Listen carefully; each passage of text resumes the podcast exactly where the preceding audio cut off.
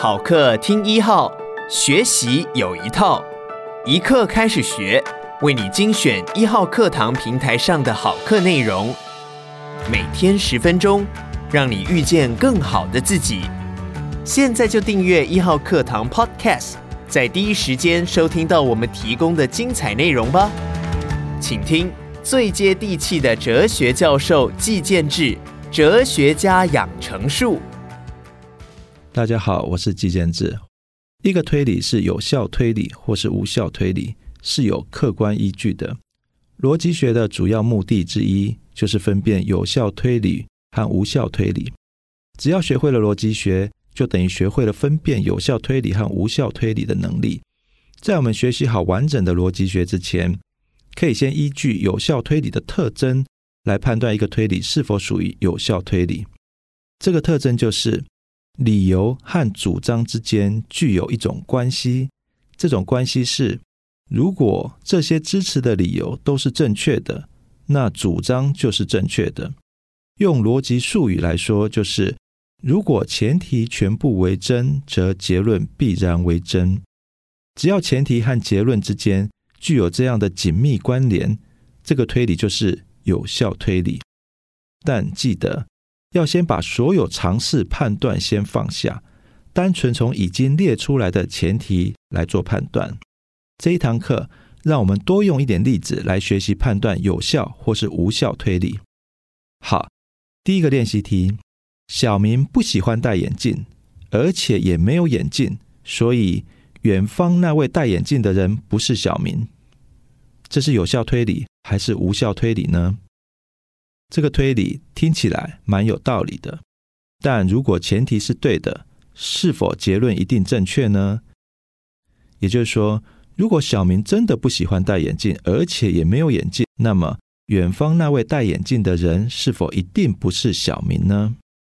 仔细想想，如果前提全部为真的话，结论为真的可能性很高，但却不必然为真。例如，想象一下，小明虽然不喜欢戴眼镜，但被人逼着戴眼镜，而且戴的是别人的眼镜。在这种情况下，前提全部为真，结论却是错的。只要在想象中有这种前提全部为真而结论却为假的可能性存在，就是无效推理，在这里大家就可以感受到，这种合理性的最高标准要求真的很高，这是一种最严谨的状态。我们需要先学会这种最严谨状态的推理，才能开始更精确判断合理性的不同程度。好，再来一题：小明昨天感冒很严重，而且如果小明今天感冒还没好，就会请病假。刚刚收到通知，小明请病假了，所以我们可以推理出小明感冒还没好。这是有效推理还是无效推理呢？答案是，这也是无效推理。我们可以试着想一种情况：小明事实上感冒已经好了，但昨天半夜不小心扭到脚，无法走路，所以请了病假。在这种情况下，前提全部为真，结论却不为真，所以，无法达到合理性的最高标准。第三题，抽烟对身体不好，所以抽烟的人都不健康。这是有效推理还是无效推理呢？这题事实上比较麻烦一点，因为语义不明。我们需要先界定一下几个名词，例如在前提里面，抽烟对身体不好，通常是指长期抽烟会对健康造成损害。而不是只抽一两根烟就会对身体造成影响，而结论的抽烟的人指的应该也是长期有抽烟习惯的人。如果这两者意思相同的话，就比较没有问题。所以，为了避免语义不明造成的困扰，我们可以把这个推理理解成有抽烟习惯对身体不好，所以有抽烟习惯的人都不健康。另外，前提提到的身体不好。和结论提到的不健康是否意思相同呢？如果不是的话，那我们要思考身体不好的人是不是都不健康？这就要看我们如何界定这两个名词了。如果我们把身体不好和不健康当作同义词来理解，那么这个推理就没有问题了。但整个推理会变成很无意义，因为这样的推理就等于有抽烟习惯的人会不健康，所以有抽烟习惯的人会不健康。这就变成了同样的一句话，只是换个不同的名词重新讲一次而已。但无论如何，这是有效还是无效呢？虽然这是很无意义的推理，但基本上符合“如果前提为真，则结论必然为真”的条件，所以这是有效推理。另外，如果身体不好和不健康的意义不同，那么我们就要思考。身体不好是不是就一定不健康？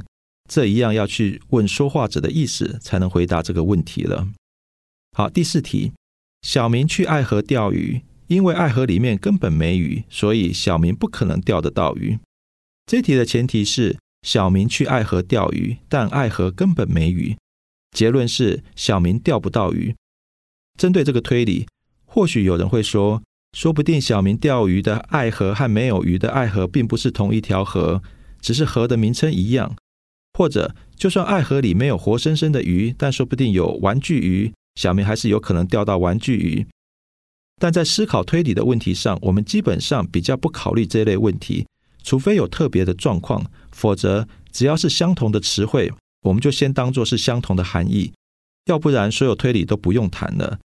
所以，讨论有效无效时，可以先不考虑这类问题。那么，这是否是有效推理呢？当前提为真时，结论是否必然为真？从事实层面来说，既然没有鱼，当然钓不到鱼，这是基本常识。所以，如果爱河里真的没鱼，小明在爱河钓鱼就不可能钓到鱼。前提为真时，结论必然为真。但是，从逻辑上来说，这并不是有效推理。那是因为事实层面需要诉诸尝试，但在逻辑的有效无效判断时不预设尝试，因为逻辑必须是完全客观的。而一件事情是否算是尝试，则有主观成分。为了预防主观上的不同而制造错误，所有尝试都必须说出来才行。所以，虽然没有鱼就钓不到鱼，这是一个尝试。由于这是尝试，小明必然钓不到鱼。但是，如果我们暂时不考虑这个尝试，小明还是有钓到鱼的可能性。例如，小明会魔法，或是小明会变魔术等等。那么，除非我们把这条尝试加到前提里面，否则就会是一个逻辑上的无效推理。好，第五题，小明的梦想是学会轻功，跳上一零一大楼顶端。我看他的梦想是永远不可能实现的。这题跟上一题很类似。依据常识来说，练成可以一口气从地面跳到一零一大楼顶端的轻功是不可能存在的，所以这个梦想是不可能实现的。但这一样要诉诸常识。当我们先把常识放到一边，这种可能性就是存在的，所以这也是无效推理。第六题，小明每次考试考差了，心情都不好。他刚刚考试考得很好，所以他现在心情一定很好。这个题目属于似是而非的推理，只要小心一点思考，就会发现前提就算是对的，结论也未必是对的。小明考不好就心情差，就算这是正确的，也不表示考得好就心情好。前者不保证后者一定正确，所以这也是无效推理。第七题。小明每次考试考差了，心情都不好，心情不好就会想喝奶茶。刚刚发考卷，他考得很差，所以他会去喝奶茶。你觉得这是有效还是无效推理呢？如果小明考不好，真的心情就会差，而且心情不好就会想喝奶茶，而且他又真的考不好。假设这三者都为真，小明想喝奶茶也就必然为真，所以这是有效推理。第八题，小明每次考试考差了，心情都不好。我看他刚刚心情很差，所以他一定考得不好。你觉得这是有效推理还是无效推理呢？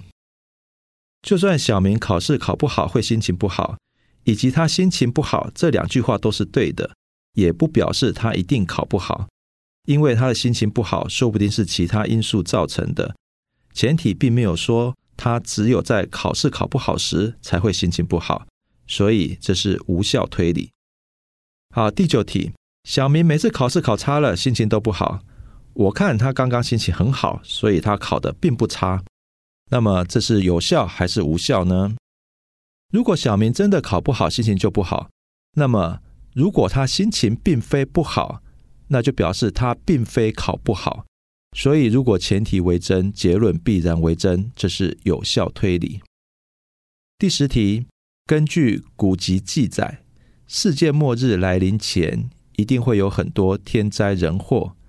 当今世界这么多天灾人祸，如果古籍是对的，那么世界末日就快要来临了。这个推理是有效还是无效呢？